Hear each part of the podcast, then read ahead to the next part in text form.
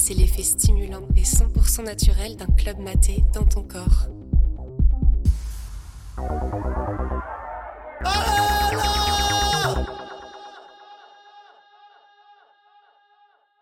Ça s'est passé en 2018 et donc j'avais j'avais j'avais 27 28 ans quelque chose comme ça. Comme à peu près tous les week-ends, euh, enfin en tout cas comme avant euh, avant la pandémie, euh, bah, je me prépare à aller faire la fête. évidemment la fête ça commence déjà chez soi quand, quand on se prépare, d'autant plus pour les filles. Enfin pas que, mais c'est vrai que nous on aime bien s'apprêter etc. Et donc, je me pose évidemment les questions sur, sur ma tenue. Est-ce que ma jupe est trop courte? Est-ce que j'ai un décolleté qui est trop plongeant? Est-ce que, je sais pas, est-ce que c'est pas un peu trop transparent? Enfin, bref, les questions finalement que toutes les nanas peuvent se poser. Notamment parce qu'il y a aussi les, trajets en général. Une fois que tu pars de chez toi, tu vas aller faire ton before. Donc, ce que j'ai fait, comme d'hab, chez des potes, quoi. Évidemment, tu as le trajet du métro jusque chez tes potes ou où le soleil s'est déjà couché. Donc en général, euh, tu as moins de personnes dans le métro et plus, euh, de groupes et plus de gens alcoolisés. Donc tu jamais euh, super safe dans le métro quand tu es toute seule, même s'il est que 21h ou 22h. Tu, regardes un peu à droite à gauche, est-ce qu'il n'y a pas une rame qui est vide, t'évites de te mettre dans celle qui est vide, etc. et te mettre proche d'autres personnes. Donc bref, j'arrive chez mes potes, je bois des coups, jusque-là... jusque-là, tout va bien comme d'hab. Et puis donc, on va dans un club. Un club, ça pourrait être n'importe quel club en France à l'étranger, enfin vraiment un club classique, d'une soirée techno classique, euh, bref, euh, rien de nouveau à l'horizon. Je vais au bar, j'attends mon verre et euh, j'ai un mec un peu, enfin un mec lambda.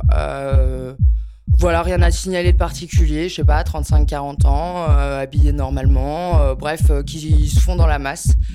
et qui vient me voir juste en me demandant si je suis toute seule. ce que je trouve un peu chelou parce que parce que finalement, bon, c'est vrai qu'on va rarement dans un club tout seul, mais quoi qu'il en soit, on y va pour écouter de la musique. Et c'est vrai que si le mec me demande si je suis toute seule, c'est euh, en général qu'il y a un truc qui est un peu euh, sous-jacent d'une certaine manière, ou, euh, ou en tout cas qu'il y a une attente, une certaine attente, quoi. Bon, finalement, tu le comprends un peu en mode, est-ce que t'es venu avec un mec ou pas, quoi.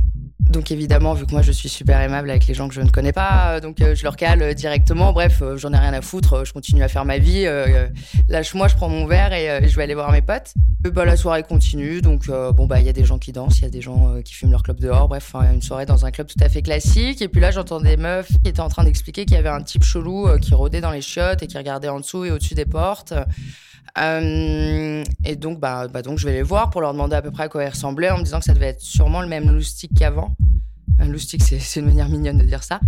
Et donc, en effet, c'était le même type. Donc bon, ça confirme un peu mon premier euh, pressentiment en me disant ce type-là, il est chelou. Et puis surtout, en fait, euh, ça me fait dire, bon, si c'est un rôdeur qui commence à faire ça, faut le signaler directement à la sécurité et éviter que ça puisse partir plus loin. Donc je vais voir la sécu, qui à vrai dire, ça rentre plutôt dans une oreille et ça ressort par l'autre. Euh, bon, il se passe pas grand chose, mais en même temps, je me dis, moi, j'ai fait ce que j'ai fait, et puis bon, je peux pas faire plus, quoi. Une heure après, pareil, je suis au milieu de la foule et tout, et puis là, j'ai une pote qui vient me voir en me disant, ouais, trop, trop chelou, il y a un mec, euh, il arrêtait pas de se coller à moi de se frotter, euh, chanter sa bite, travers son pantalon et tout. tu te dis, bon, bah, super, quoi, en fait. Et puis, bah, tout de suite après, je vais, je vais dans les backstage avec des potes.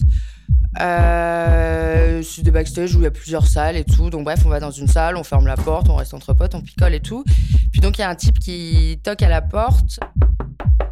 Et putain, et c'était encore mon loustic, donc euh, je lui dis bah bah non mec, tu vois, tu dégages en fait, enfin bouge, c'est bon. Euh, euh, déjà t'es super chelou, euh, j'en ai même parlé à la sécu et tout, et puis t'as rien à foutre dans les backstage, enfin casse-toi quoi.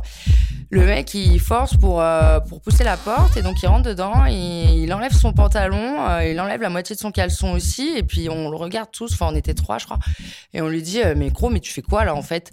Et le type il nous répond je sais pas, je suis en train de chercher mon shit. Bon ok, super excuse. C'est vrai qu'en général, quand je cherche du shit, j'enlève toujours mon pantalon parce qu'on sait jamais, hein, c'est peut-être super bien caché quand même.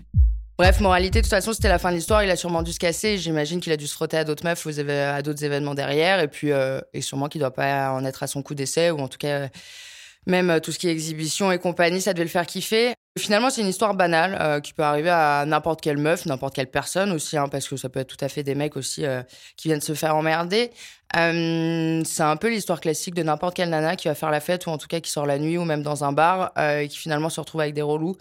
Ce qui explique aussi souvent les comportements super méfiants de pas mal de nanas. Et c'est vrai que j'ai des potes qui me disent Ouais, mais on peut plus venir vous parler. Mais en même temps, quand il y a cette succession de, de comportements et qu'on et qu'on n'a toujours pas changé l'éducation des gens, euh, bah, on préfère euh, directement écarter les personnes euh, et ne pas rentrer dans des situations qui peuvent être malaisantes.